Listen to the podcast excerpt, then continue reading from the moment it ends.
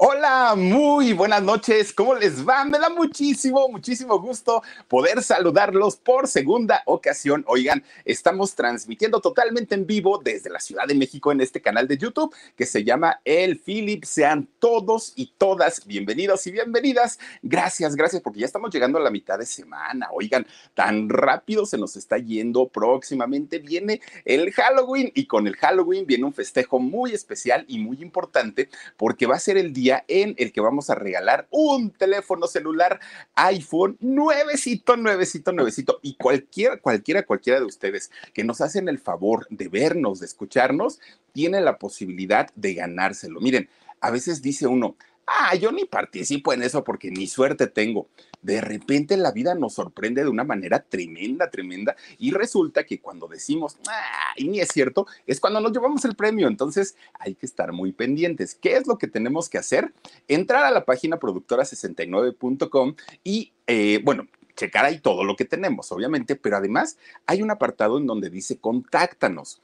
Entren allá a dejar un mensaje, pero pongan en su mensaje, quiero el teléfono celular nuevecito, el iPhone. Y entonces eso se va a convertir en un boleto para que ustedes puedan participar y obviamente poder entrar al sorteo. Pero además, ya ven que hay miembros en los canales de Productora 69 y el canal del Philip todos ustedes que son miembros, por el simple hecho de estar ahí, ya tienen en sus manos un boleto para participar.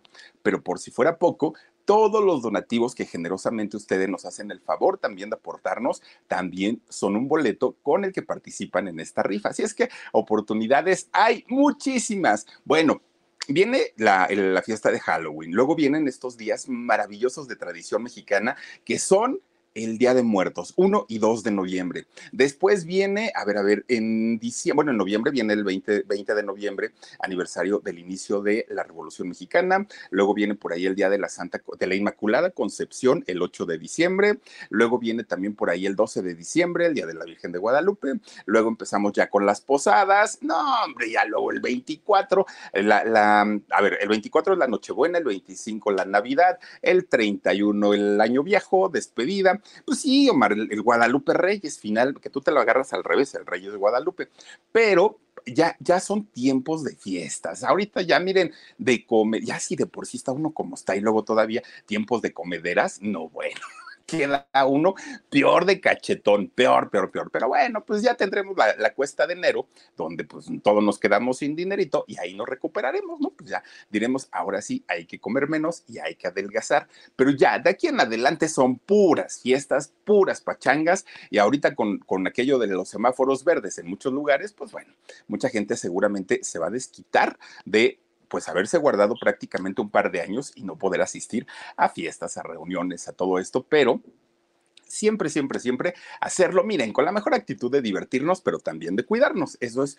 muy, muy, muy importante. Oigan, ¿qué les platico? Miren, resulta que a veces, a veces pasa que uno escucha una canción. ¿Se acuerdan ustedes de aquella canción de la, la, la, la, la, la, la, la, la, Bueno, ni me sale, ¿verdad? Del Espiri González. Espiri González.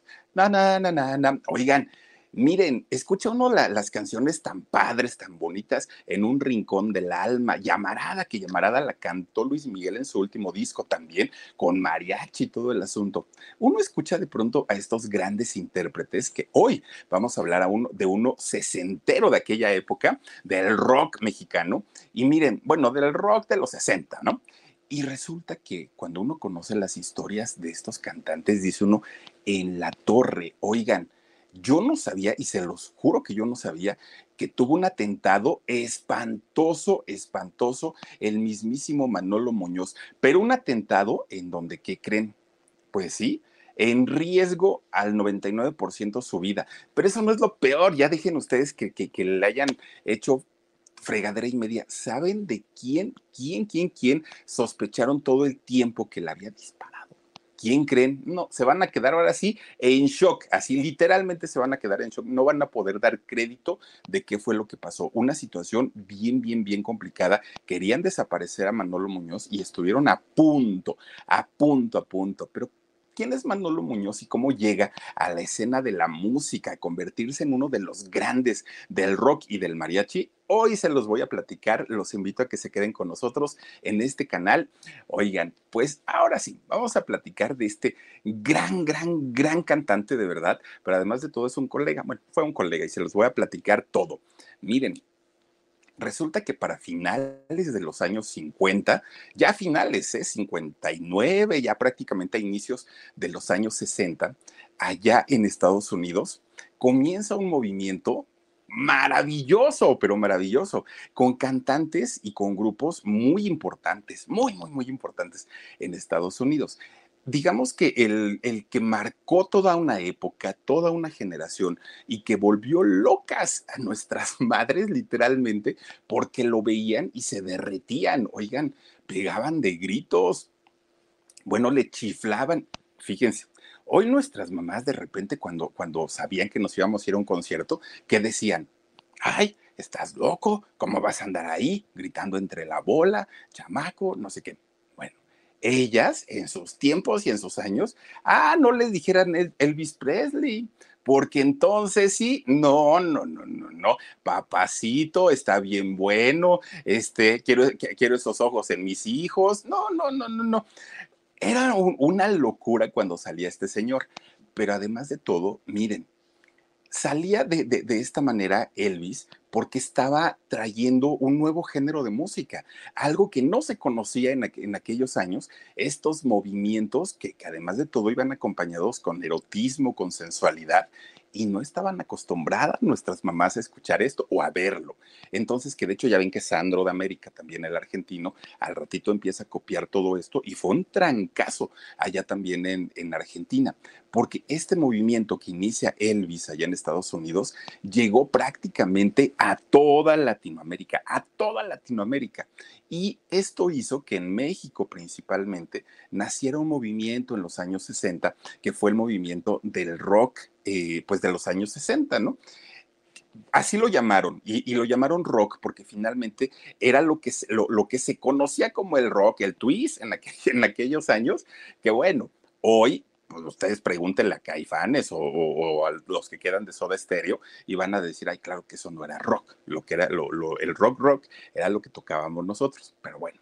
Para nuestros padres sí lo era, ¿no? Eh, era el rock. Y en México, Elvis Presley le, abre la puerta a cantantes, miren, tienen un Enrique Guzmán, ¿no? Que nos podrá gustar, no nos podrá gustar, lo criticamos por, por, por majadero el señor, todo lo que quieran, pero de que canta, canta, eso que ni qué y de que Enrique Guzmán tuvo sus éxitos en los Teen Tops y posteriormente como solista, eso es otro, otro boleto, ¿no?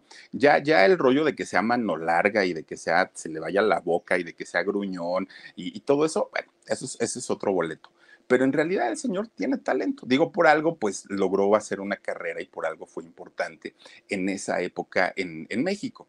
Pero, pero empezaron a salir, miren, salió por ahí Julisa, salió Angélica María, salen este, los Abson, salen muchísimos grupos, muchísimos grupos a raíz de este movimiento que se empieza a gestar en Estados Unidos. Algunos, miren, ahí está, que de hecho fueron novios, ¿no? Qué bueno, Angélica, que no te quedaste por ahí.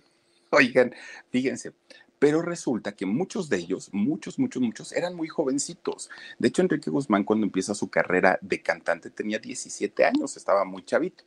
Pues ahí les va. Fíjense que Manuel, Manuel Muñoz Velasco, un, un muchachito que, que, nace en La Barca, allá en Jalisco. Miren los grandes del rock, así lo llegan a nombrar. Oigan, fíjense ustedes que este muchacho, eh, Manuel Muñoz Velasco, nace en La Barca, Jalisco. La Barca Jalisco se hizo muy conocido y muy famoso una, este lugar una vez que se supo que don Pedro Rivera había nacido ahí, ¿no? El papá de toda la dinastía Rivera. Nacieron en la Barca Jalisco y se empieza a popularizar este lugar tan bonito, además de todo. Bueno, pues en este lugar, además de los eh, Rivera, también nació el mismísimo Manolo Muñoz. Fíjense ustedes que eh, nace en, en una familia no humilde, muy humilde, una familia que batallaba muchísimo, muchísimo para poder mantener a sus hijos. Y, no era propiamente la familia este, Muñoz. En esos años prácticamente todo el país estaba en la misma, en la misma situación, que de hecho por esos años es donde comienza el, el ¿cómo le llaman? El éxodo hacia la Ciudad de México, hacia el Distrito Federal, porque en la mayoría de los estados, pues el trabajo faltaba, la familia batallaba muchísimo, muchísimo para poder darle a su gente algo, algo pues digamos más o menos, ¿no? Eh, algo este, en donde no batallaran tanto. Mucho, muchas familias se van para Estados Unidos, pero muchas llegan a la Ciudad de México y de ahí pues nace el término chilango, ya es otro boleto, ¿no? Josefina Ávila, muchísimas, muchísimas gracias como cada noche y bienvenida. Y entonces la gente que llega a vivir al Distrito Federal de aquellos años, miren, para tratar de acomodar a tanta gente que llegó en, esos años, fue que se empezaron a hacer las famosas vecindades estas vecindades que, eh, principalmente estaban en el centro histórico de la ciudad. Y entonces ahí era donde acomodaban a muchas familias, ¿no? Para que pues cupieran en, lugares más pequeños. Bueno, pues resulta, fíjense, allá en la barca eh, vivía don Luis, don Luis Muñoz. Fíjense que él, eh, pues era un, un hombre que tenía todos los trabajos del mundo porque salía de uno y llegaba y se iba al otro. Así se la vivía, porque de otra manera le iba a ser muy complicado poder mantener a su esposa y a sus cuatro hijos. Miren, de hecho, doña Esther, doña Esther este, Velasco, ella pues al tener a sus cuatro niños no le quedaba de otra más que dedicarse al hogar. Enrique, Diego, Graciela y Manuel o Manolo fueron sus cuatro hijos de, este matrimonio y se la vieron bien complicados. Miren, tan es así que, que Manolo, desde que era chiquito, Manolo se daba cuenta que salían sus amiguitos a jugar, sus primos, todo el mundo en la calle, ¿no? Que si una cascarita, que si el partido, ellos estaban muy entretenidos pero Manolo, él veía la necesidad que había en su casa. Y entonces, en lugar de salir a echar una cascarita con, con, su pelota o en lugar de jugar, ¿qué creen? Desde que estaba chiquitito, ahí tienen que Manolo se iba a la casa de los vecinos. Oiga, no quieren que les vaya a comprar su, mandado, sus tortillas, a tirarle su basura. Él andaba buscando siempre la manera de poder generar un dinerito chiquillo, ¿eh? Y llevárselo a su mamá. Mira, mamá, para las tortillas. Mira, mamá, para que compres unas patitas de pollo y nos hagas un caldo. Así chiquito, chiquito él vio la necesidad desde ese momento y nunca, nunca, nunca tuvo pues una infancia como, como normal y como la tendría cualquier otra persona. Entonces, pues en ese sentido la batalló y la sufrió mucho, pero no solamente él, sus hermanos y en general toda su familia. Y, los vecinos lo querían mucho porque decían, ay, este niño, ¿no? Tan, tan trabajador, tan simpático y era muy amable aparte de todo, eh, Manolo. Algo que disfrutaban mucho que no tenían tiempo para jugar, ni él ni sus hermanos, pero que disfrutaban mucho era la música. Imagínense ustedes viviendo en Jalisco, allá en la barca. Pues claro que, que, la gente de Jalisco lleva la música por dentro y, son personas que todo el tiempo, miren, están con el mariachi y están cantando y es gente mucho, mucho, muy, muy alegre. Entonces, en, en sus poquitos ratos que tenía libre Manolo junto con sus hermanos, ellos cantaban, ¿no? Estaban cantando, pero algo que le llamaba mucho la atención a Manolo era poner, miren los mariachis, cómo no, ahora sí que los mariachis callaron, dicen por ahí. Pues resulta que Manolo, fíjense que algo que él jugaba era ser locutor de la radio. Él siempre no empezaba, estamos aquí escuchando la XBA, JB, y estaba hablando.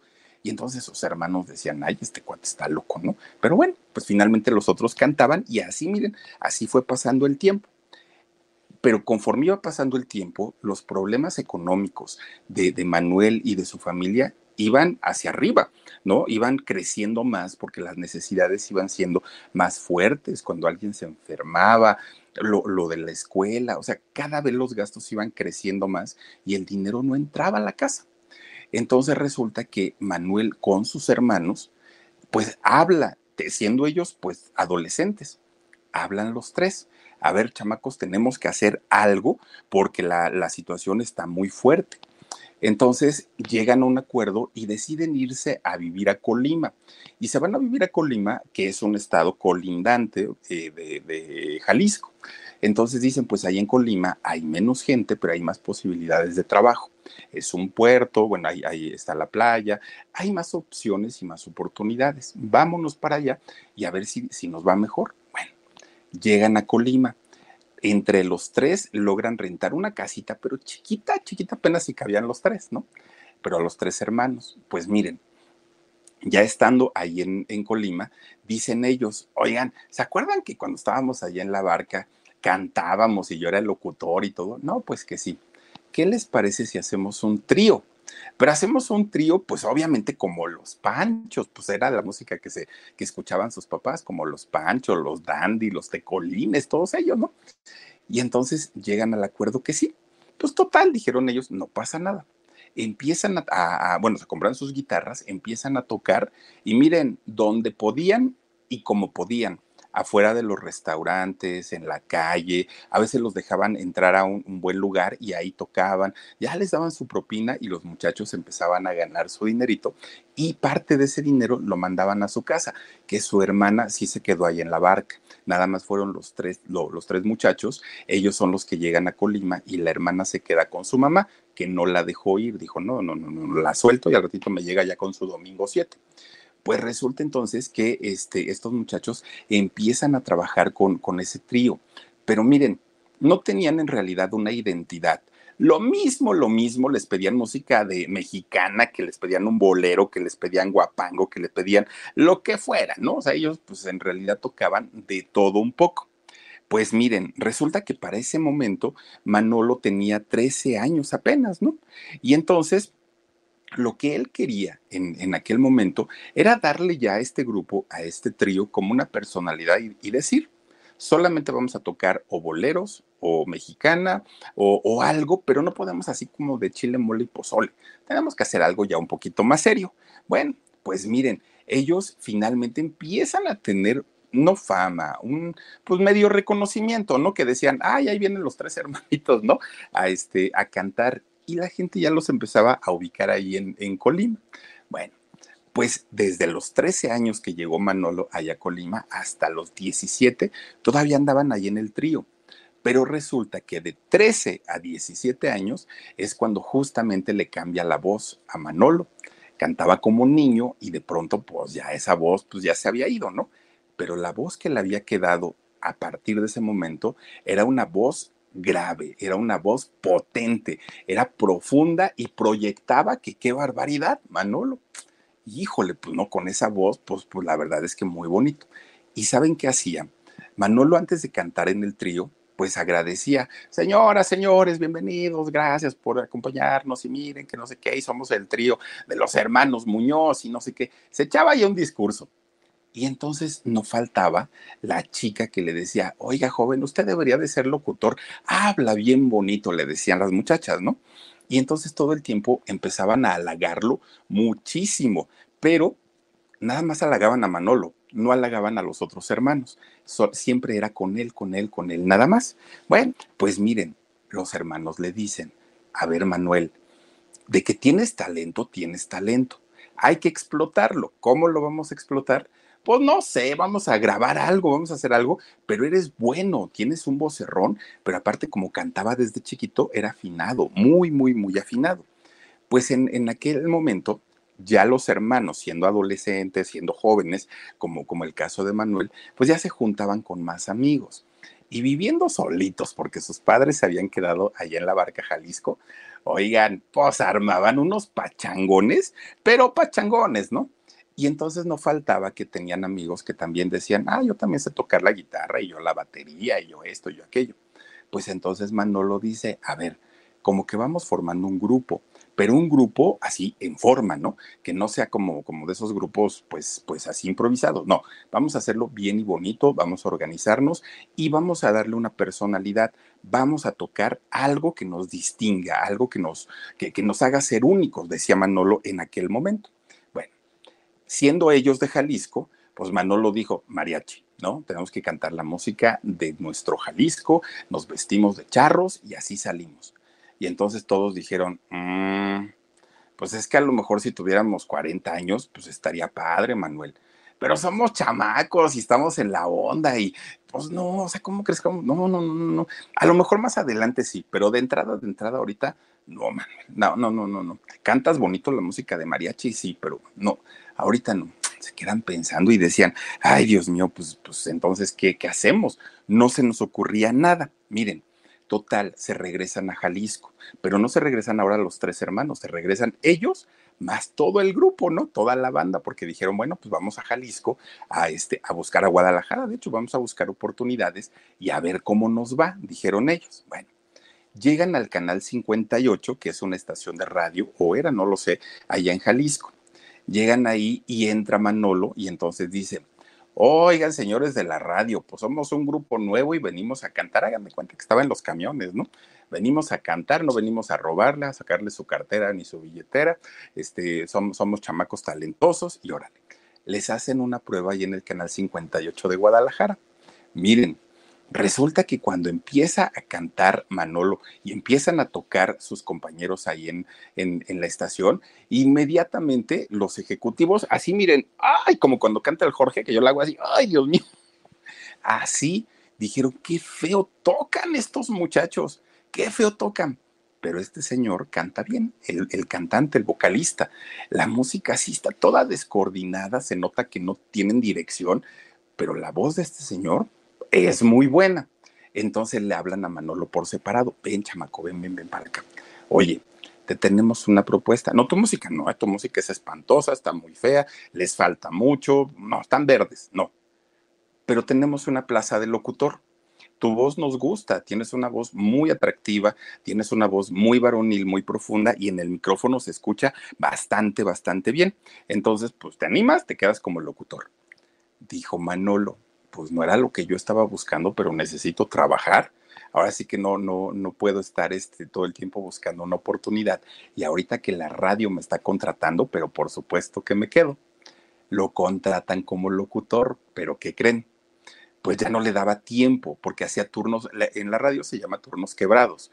Y entonces, este, hagan de cuenta que hacía dos horas en la mañana, luego dos horas en la tarde, luego dos horas en la noche, que los turnos del locutor son eh, de, cuatro a seis horas, dependiendo la, la, estación de radio, ¿no? Y entonces Manolo trabajaba en la mañana y en la tarde o en la tarde y en la noche. Ya no le daba tiempo para estar con, con el grupo. Pues miren, les da las gracias. Y pues ya se imaginarán los que venían de Colima que le dijeron, oye, pues si veníamos contigo y te estábamos siguiendo y ahora resulta que nos da la espalda, no seas gacho. Bueno, pues como sea dijo Manolo, perdónenme, pero pues ustedes hubieran hecho lo mismo si les llega una oportunidad así. Sí, tienes razón, se queda Manolo trabajando. Pero él seguía de amistad todavía con, con estos muchachos, ¿no? Con, con los muchachos del grupo. Pues miren, por ahí eran pues ya inicios de los años 60 y lo que les comentaba yo hace ratito, ¿no? Que de Estados Unidos llega este género maravilloso que era el rock de los Estados Unidos y cuando Manolo lo escucha y lo escucha pues en la flor de su juventud, dijo esto se escucha padrísimo, padrísimo. Y, y, él, dijo, yo quiero ser el, el nuevo Elvis Presley.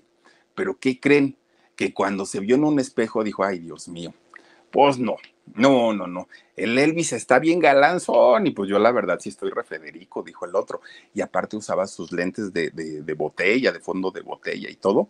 Dijo, no puede ser. Pues bueno, finalmente miren, reúne otra vez a todos sus amigos y les dice, chavos, vamos otra vez a armar el grupo. ¿Ya escucharon lo que está llegando de allá de Estados Unidos? Está buenísimo, buenísimo.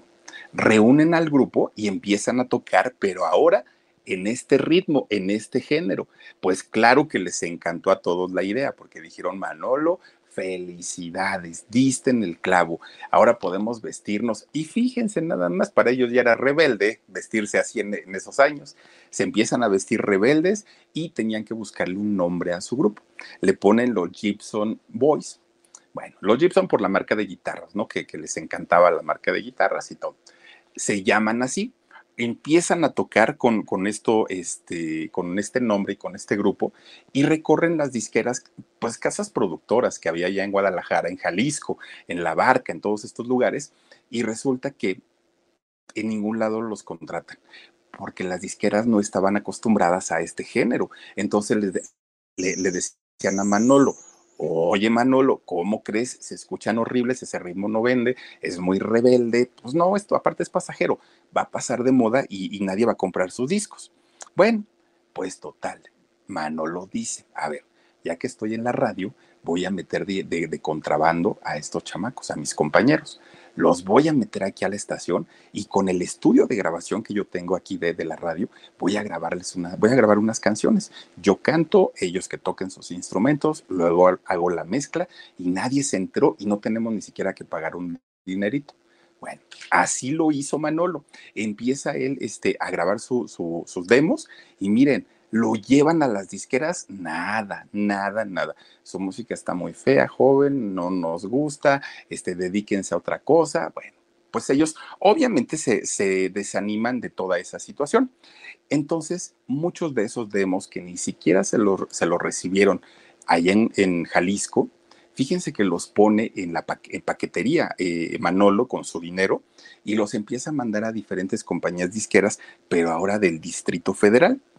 Pues uno de estos demos llega a la compañía Musart, que, bueno, creo que ya ni existe Musart, imagínense ustedes. Estaba esta compañía aquí en la Ciudad de México, al norte, eh, por la zona de Cuitláhuac, que, que hagan de cuenta hacia el toreo de, Cuatro Caminos, como para la salida a Querétaro.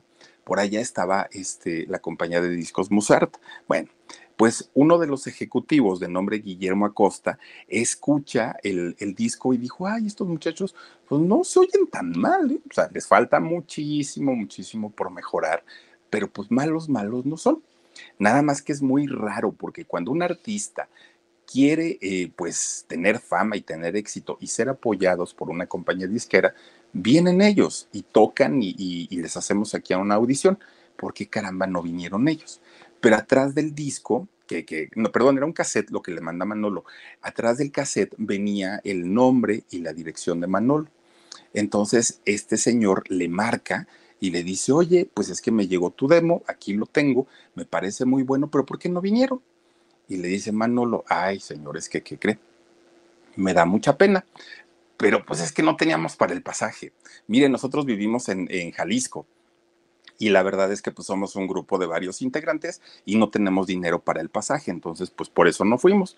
Pero si usted quiere, pues mire, pedimos por aquí un préstamo y vamos. Y entonces este señor le causa tanta ternura que Manolo le dijera, pues la verdad estamos amolados, ¿no? ¿Para qué le voy a echar mentiras? Pues no le mandó dinero, le dijo, pues no les va a dar para el avión porque pues ahora sí que eso es para los artistas ya consolidados pero les voy a dar para, para su camión, ¿no? El, el ETN, ETNT, no sé cómo se llama esta línea, y les dice, ahí se regrese, se vienen para acá, yo les pago su regreso. Quiero verlos, quiero verlos y quiero ver cómo, ahora sí que cómo funcionan ya estando eh, pues frente a frente de nosotros.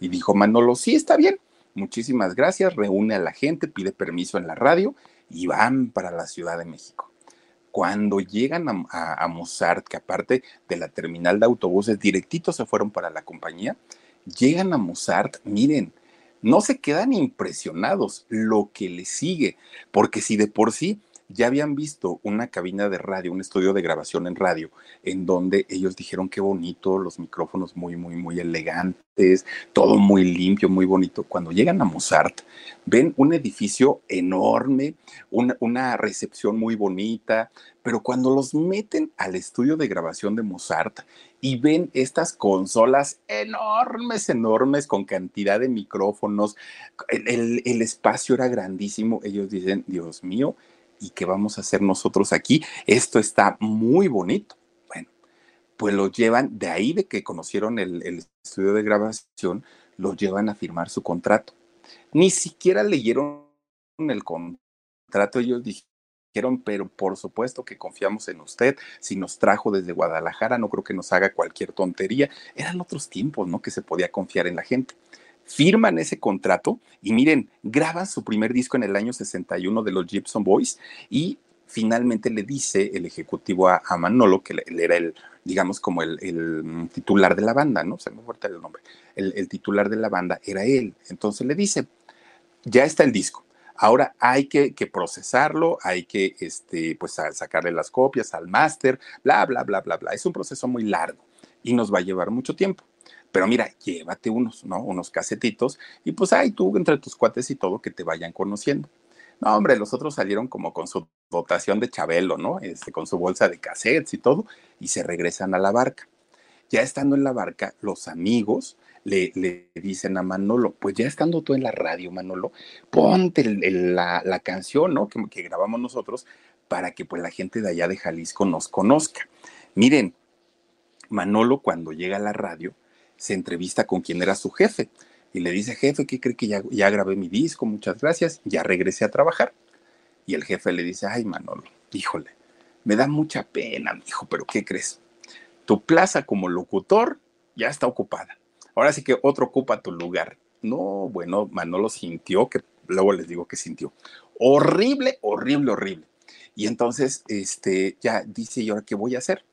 Bueno, pues le dice el gerente de la estación, el director artístico de la estación, le dice, Manolo, ya no vas a ser locutor, ahora vas a ser programador. Miren, el locutor tiene una pauta musical, es decir, le imprimen todas las canciones que van a tocar durante todo el día, las 24 horas, ¿no? En caso de estaciones de 24 horas. Y esas programaciones están adelantadas hasta por medio año, déjenme les digo. O sea que si ustedes tenían la ilusión de hablar a la radio y decir, oiga, me complace con una canción, eso no existe, ¿no? Eh, ya, ya las programaciones están hechas, ya están impresas y el locutor se tiene que ir así al pie de la letra sobre la programación que ya está impresa. Y ese trabajo lo hace el programador. Y ese trabajo lo hace en base a eh, pues, los tiempos que compran las compañías disqueras para promocionar sus productos o sus artistas. Es pues es un negocio, ¿no? Finalmente. Y entonces ahí, fíjense ustedes que entra la famosa payola. ¿Por qué? Porque, por ejemplo, Discos Musart, que ya no existe, compraba 100 horas de, tiempo en una estación al mes o a los dos meses, ¿no? Y entonces resulta que durante esas 100 horas que compraba, podía ir distribuyendo a sus diferentes productos, a sus artistas que ellos tienen. Pero cuando tienen a un artista que está en una promoción muy fuerte, muy, muy, muy fuerte, hablan con los directores artísticos. Y entonces les dicen, oye, fíjate que pues me interesaría que mi canción, en lugar de que sonara una vez cada tres horas, que me la pongas cada 20 minutos. No, ¿cómo crees? Es mucho. Bueno, pues sí, sí es mucho, pero mira, híjole, ¿cómo te lo explico? Pues hay una casita, ¿eh? Que, que pues está muy bonita, está en la playa, tal, tal, tal, tal, tal, tal, tal. Pues si quieres te la doy, pero apóyame y échame la mano. Así funciona la, la, la payola dinero en efectivo, regalos, pero regalos de viajes internacionales, casas, carros, así se maneja la payola y se ha manejado durante muchos años. Que ellos lo nieguen, bueno, ese es otro boleto, pero díganmelo a mí que yo lo vi, ahora sí que de primera mano, ¿no? Y entonces resulta que ponen en este puesto a Manolo Muñoz como puesto de programador artístico. Evidentemente, él tenía la libertad de poder decidir a quién, a quién iba a promocionar o a quién le iba a dar mayor apoyo. Él pudo haberlo hecho con los Gibson Boys. ¿Y qué creen? No tocó a su grupo. No, pues la, no sé si porque la compañía no le soltó la suficiente payola, no sé si porque la compañía no le interesó, pero finalmente tocaba a los Teen Tops, a los rebeldes del rock, todo lo que estaba de moda en aquel momento los apoyó muchísimo, pero no apoyó a los, a los Gibson. Obviamente, pues, pues los compañeros le reclamaban mucho, ¿no? Oye, Manolo, pues es que cómo no, cómo estás apoyando a otros artistas y a nosotros no, y nos tienes nada más ahí en el, en el aire y todo. Bueno, habla finalmente Manolo con, con la gente de la disquera y le dice, oiga, aquí no nos ha llegado la solicitud para apoyar a los Gibson y yo no los voy a meter nada más porque me gustan o porque yo canto ahí. Necesitamos que venga, pues ahora sí que la orden en donde ustedes le compren tiempo a la estación y podamos tocar nuestra música. Y entonces el director le dice, ¿sabes qué muchacho? Yo tengo toda la intención de, apoyarlos, sí. Y el público no está en desagrado con tu música, pero las estaciones pareciera que hay un, un boicot en contra de tu grupo no los quieren tocar. O sea, se les está comprando el tiempo, pero no, no, no quieren que, que la música de los Gibson llegue a la gente. porque No sé. Finalmente la estación también se reserva el derecho de decidir si quieren o no tocar al artista. Y muchas veces dicen, no me interesa ese artista, no me interesa esa canción, pues reemplázalo con otro. Y entonces este Manolo dice, pero qué raro. O sea, y yo no los voy a meter aquí porque pues obviamente no, es, no, no estarían entrando de una manera legal, ¿no? Pues bueno, fíjense, le, dice todavía la gente de la disquera a Manolo, vénganse para acá, para la ciudad, porque también tiene mucho que ver que ustedes están lejos. Vénganse para acá y los llevamos a giras de promoción y los llevamos pues a cantar, aunque sea gratis, pero que la gente ya los vaya ubicando. Para esos años, fíjense que en la Arena Coliseo de la Ciudad de México, que está en una zona del centro de la ciudad y que es para lucha libre, en esos años iba a haber un festival de bandas de rock. Bandas de rock de esos años, ¿no?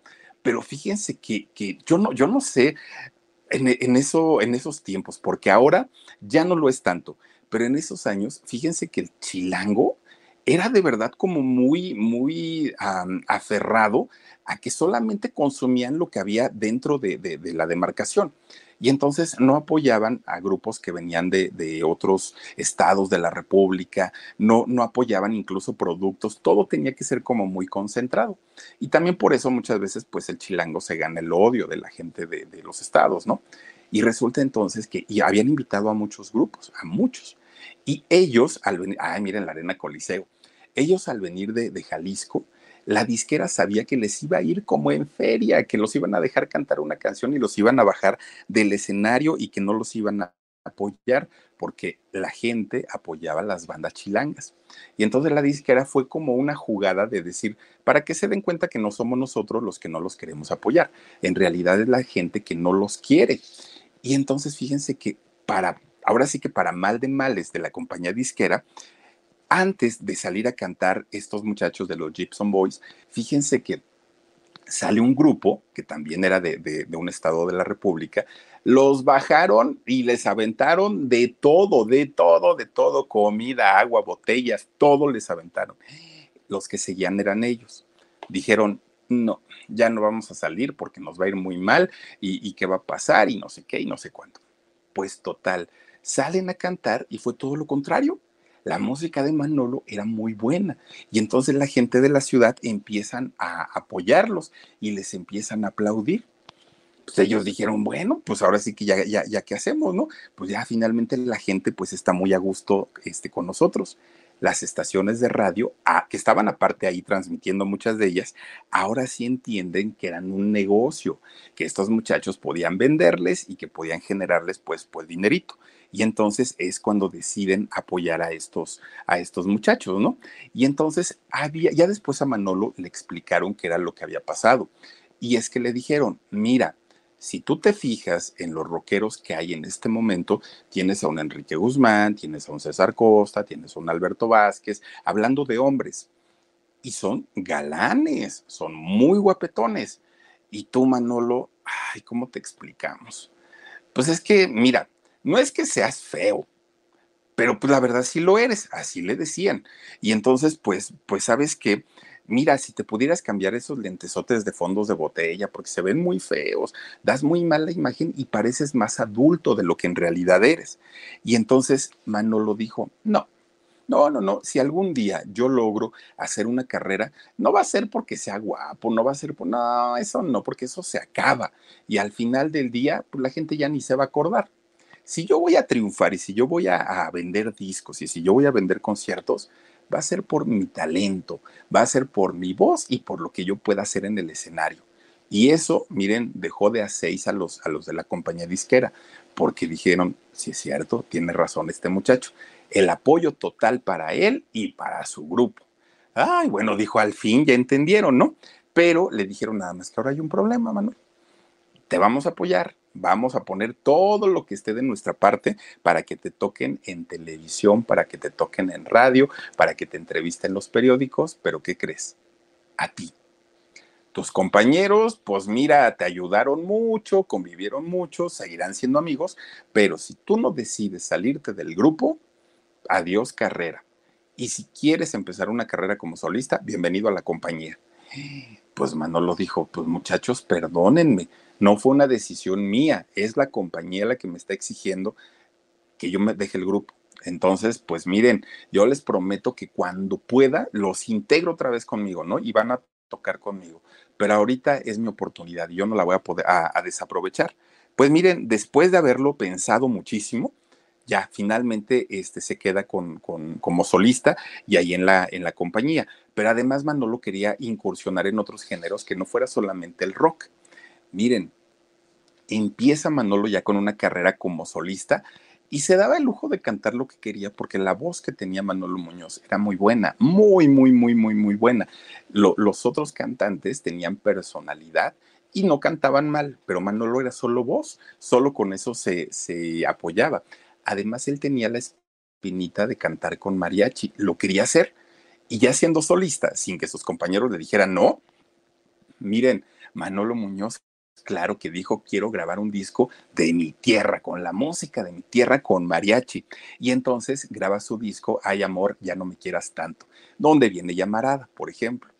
Un disco con mariachi que Manolo Muñoz arrasó en ventas, en presentaciones, la gente lo empezó a amar. Bueno, fue, fue tremendo, tremendo, ¿no? Cantó en música de los Panchos también, este, se dio la, oportunidad de hacerlo y en realidad, pues miren, todas las canciones que además de todo, muchas de estas canciones venían de otros países como la de Llamarada, que les digo que viene de, de Colombia y que Luis Miguel la canta en su nuevo disco.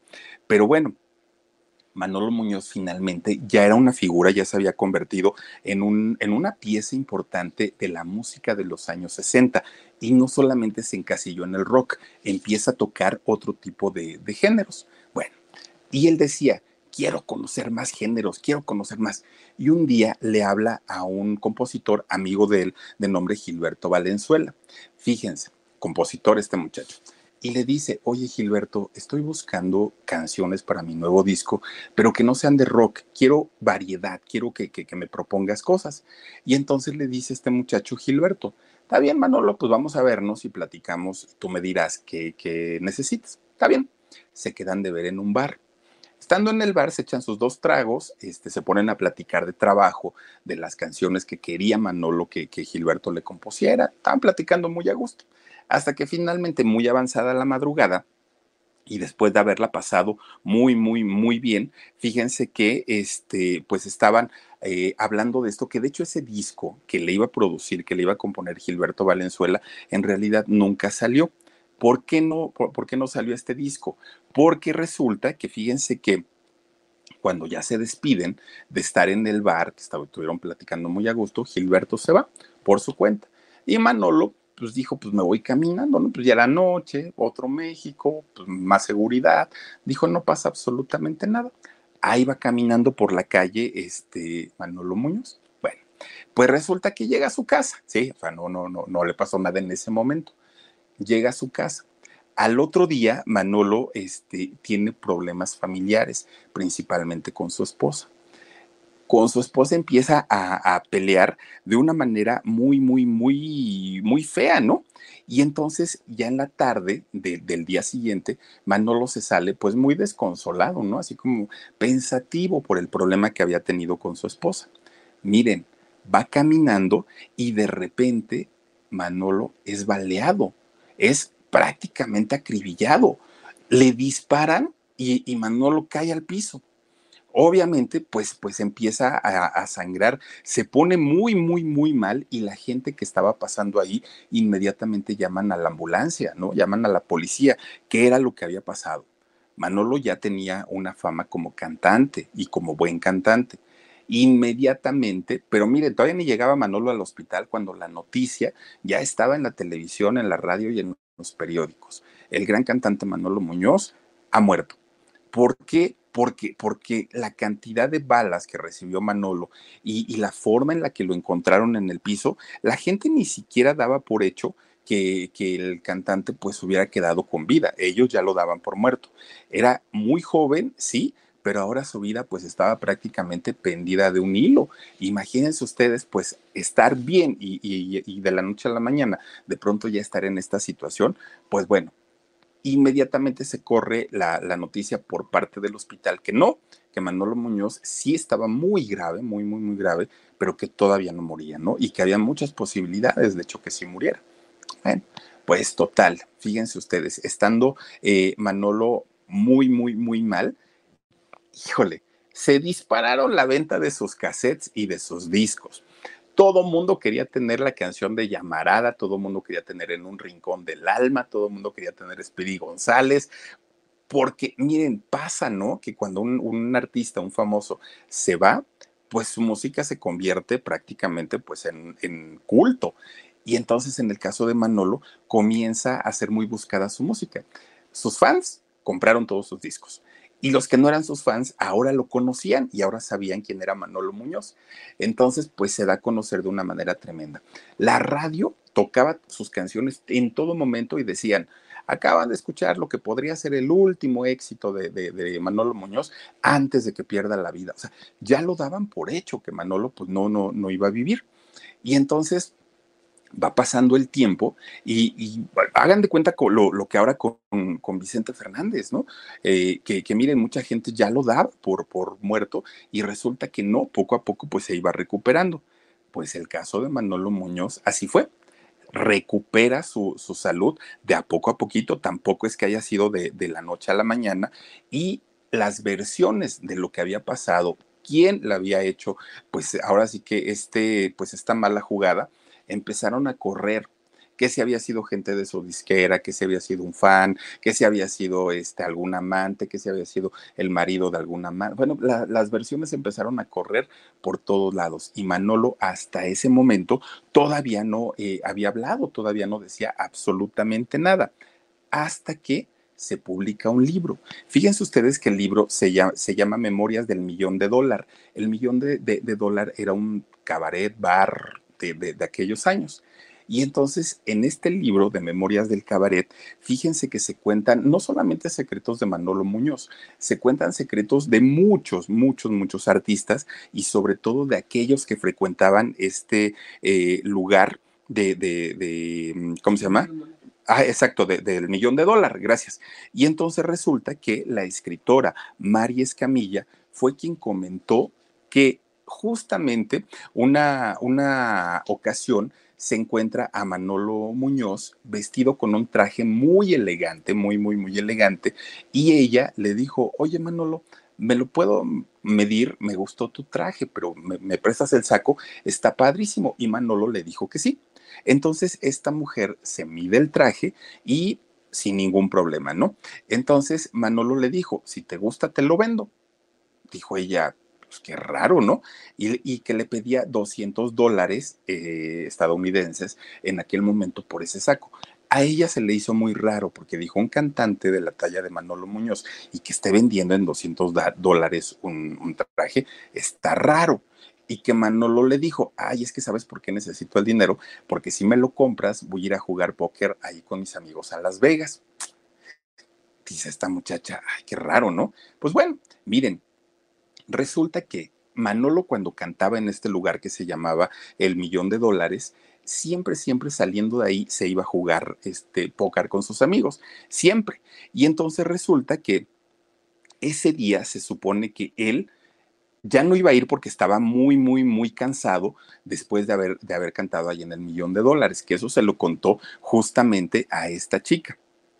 Pero además de todo, no quería ir a su casa porque en su casa estaba su esposa y le dijo, y es que mi esposa es mucho, mucho, muy conflictiva, peleamos todo el tiempo. Eh, justamente en el millón de dólares, ahora que estuve tocando ahí, fue y me reclamó y nos peleamos y me hizo un drama y todo. Eso se lo contó Manolo a, a esta muchacha que fue la escritora del libro. Me hizo un drama terrible, tremendo. Ya no sé qué hacer, ya me tiene hasta el gorro, pero yo no puedo dejarla porque pues ya me amenazó. Y, o es una relación tóxica finalmente que le dijo. Bueno, pues dice Manolo que estando ahí en el millón de dólares, su esposa entra y saca un revólver. Entonces que le apunta a Manolo. Y dice Manolo que se saca mucho de onda y que le dice, oye, tranquila, pues poco, ¿cómo, ¿cómo piensas dispararme o algo? Y ella le dijo, no, es que ya me tienes hasta el gorro y que estaba muy, muy, muy, muy este, alterada esta muchacha. Bueno, que no le disparó, pero que le acomodó unas santas mordidas tremendas, tremendas este, a, a Manolo y unos arañazos espantosos. Guardó su revólver esta muchacha y se fue. Bueno, pues miren, esa noche Manolo, de hecho, ni siquiera se quedó a trabajar ahí en, el, en, este millón de dólares. ¿Por qué? Porque estaba arañado y porque estaba mordido y dijo, yo no voy a salir así a, cantar. al otro día regresa al millón de dólares y cuando regresa ve que todo el lugar estaba así con las cosas afuera, las mesas y todo estaba así, la gente estaba afuera. Dijo Manolo, ay, qué raro, ¿no? Y ahora, ¿por qué está todo ahí? Y entonces lo llama el gerente y le dice, oye Manolo, es que fíjate que, ¿qué crees?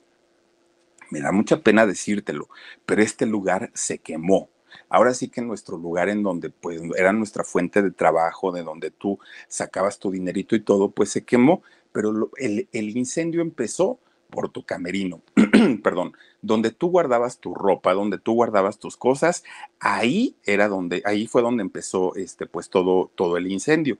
Y entonces, pues miren, todo el mundo pensaba que, quien había iniciado el incendio había sido la esposa, porque ya la conocían todos, que la señora pues era muy conflictiva, que la señora todo el tiempo peleaba, que era de armas tomar porque le había sacado un revólver a, Manolo, a diferencia de la suegra, que la suegra lo contaban y decían que la señora era un pan de Dios, que era linda, que era muy agradable, que era muy educada, pero la esposa no. Aún así, fíjense que Manolo con esta mujer tuvo tres hijos, de nombre Cintia, Maximiliano y Manolo Jr., que Manolo, de hecho, al día de hoy canta, sigue siendo este, un, cantante. Bueno, pues miren, fíjense que, con todo y todo Manolo logra recuperarse, pero, pero siempre quedó la, la, gran duda de si esa persona que había tentado contra su vida, que la había disparado, había sido o su esposa o alguien a quien ella había mandado. Y fue una duda que no se pudo esclarecer.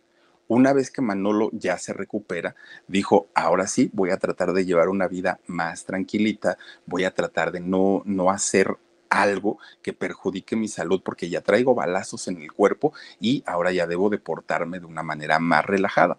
Lo primero que hizo fue dejar de manejar. Ahora ya no sus hijos eran quienes lo, lo llevaban este, de un lado a otro porque este señor lo que hacía era que se estresaba. Era de los que gritaban, ¿no? Órale, no te metas, que no sé qué, y aventaba lámina, Manolo. Ahora ya no lo hacía, él dejó de manejar, dejó de, de, bueno, los juegos de azar, fíjense que eso no pudo, siempre, siempre, siempre jugó comienza a dormir mucho mejor, tratando de cuidarse de alguna, de alguna manera, ¿no? Pero en el año 2000, fíjense ustedes que Manolo de pronto comienza a sentir un adormecimiento en su cuerpo, principalmente en su cara. Y entonces esto le empieza a preocupar a él y le dice a sus hijos, oigan, me siento así, me siento raro, no sé qué me está pasando. Y los hijos, pues obviamente muy preocupados este, por, por él, le decían, te vamos a llevar al doctor yo creo que mañana se me quita. Si no se me quita de aquí al martes, me llevan. Se llegaba el martes y decía, ya me siento mejor, ya ahí la llevo. Y así se la fueron llevando, llevando, llevando, llevando, hasta que de repente, oigan, en octubre justamente, ahora que estamos, no en octubre, pero del año 2000, le dio en, en su casa de la Ciudad de México, de ahí de la colonia Lamos, él vivía ahí, este, un derrame cerebral, fíjense nada más, a Manolo Muñoz inmediatamente lo llevan al hospital, ahora sí ya ni le preguntan. Vámonos al hospital a ver qué es lo que este, pasa y a ver de qué manera pues podemos ayudarte. Cuando llega al hospital la familia, le dicen los médicos, les dicen que había entrado en coma y que pues el coma era un coma muy, muy, muy profundo, que pues estuvieran mm, pues preparados, ¿no? Para cualquier noticia que los doctores les tuvieran. Bueno, pues total, apenas estaban como que tratando de, razonar esa noticia cuando los doctores vuelven a llamar a la familia y les dicen, ya hay cambios en la salud de, de, Manolo. ¿Y cuáles son, doctor? Manolo acaba de entrar en un estado vegetativo. Entonces, pues ya no es conveniente tenerlo, ¿no? En, en el hospital. Y pues miren, le recomendamos pues que ya nada más se tomen el tiempo para despedirse de él y hasta ahí. Lo que hacen sus hijos es llevar un pequeño radiecito allá a la sala donde estaba Manolo y le ponen su música, le ponen sus canciones. Manolo ya no, ya no reaccionaba, ya no tenía ningún eh, signo de vida, pero bueno, de, pensamiento. Y entonces eh, resulta que cuando le ponen su música, fíjense que Manolo sonríe obviamente sus hijos salen corriendo y, le, dijeron al, al, doctor, doctor, doctor, mi papá está reaccionando acaba de mover los ojos e hizo un gesto como de sonrisa. Va el doctor a, revisar a Manolo y les explica a los hijos que era un reflejo normal en estos casos cuando, cuando hay algún tipo de estímulo, pero que eso no significa ni que se estaba recuperando, ni que el señor iba a tener mejoría. O sea, que era eh, algo muy normal en esos casos. Y entonces, pues desafortunadamente, el 30 de octubre de ese año 2000, pues miren, Manolo es declarado sin vida en, en un hospital.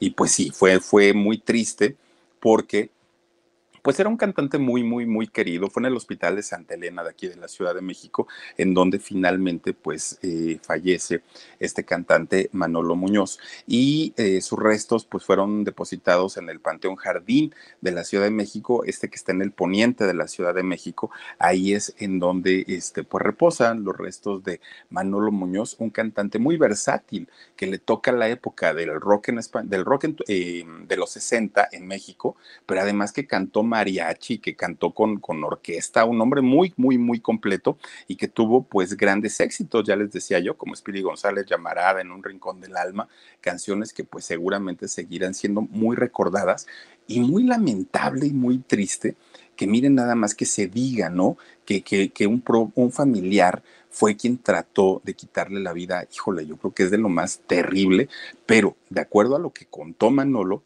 pues todo apuntaba a que pues tenía problemas muy serios y una tarde anterior a, este atentado que tuvo, pues su misma esposa fue quien le saca un arma, ¿no? Y lo amenaza, lo deja todo arañado, lo deja todo mordisqueado, y pues ahí estuvo el, pues la situación de este, que se la haya señalado en un principio como ella la posible responsable pues de este atentado que, que, tuvo don Manolo Muñoz y, y, en donde pues miren su salud a partir de ahí empezó a decaer mucho.